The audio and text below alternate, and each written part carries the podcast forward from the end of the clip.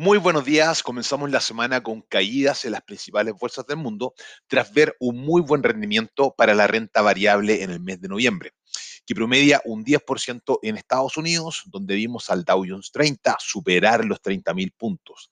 En Europa las alzas superan el 20%.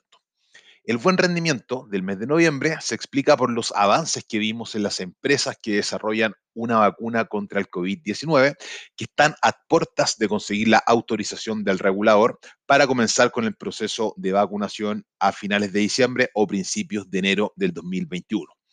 Junto con esto, la claridad respecto al escenario político de Estados Unidos, con la elección de Biden como el nuevo presidente de Estados Unidos.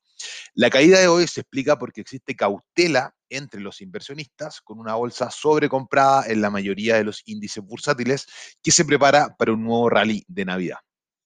Además del desarrollo que vemos de las vacunas, sigue existiendo preocupación por la fuerte expansión de casos en esta segunda ola, que ya supera los 62 millones en el mundo.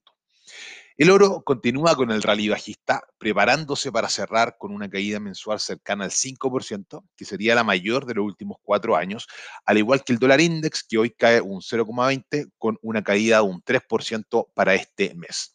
El petróleo cotiza a la baja debido a una reunión informal durante el fin de semana de la OPEP+, que no dio luces de nuevos recortes.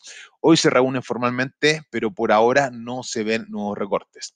El Bitcoin recupera nuevamente los 18 mil dólares, subiendo un 1.7 en la sesión de hoy. Los dejo invitados a las 9 de la mañana a que se conecten a nuestra sesión de trading en vivo a través de nuestro canal de YouTube, que lo encuentran como Libertech Chile, y donde también profundizamos en todas las noticias que están pasando actualmente en el mercado financiero financiero.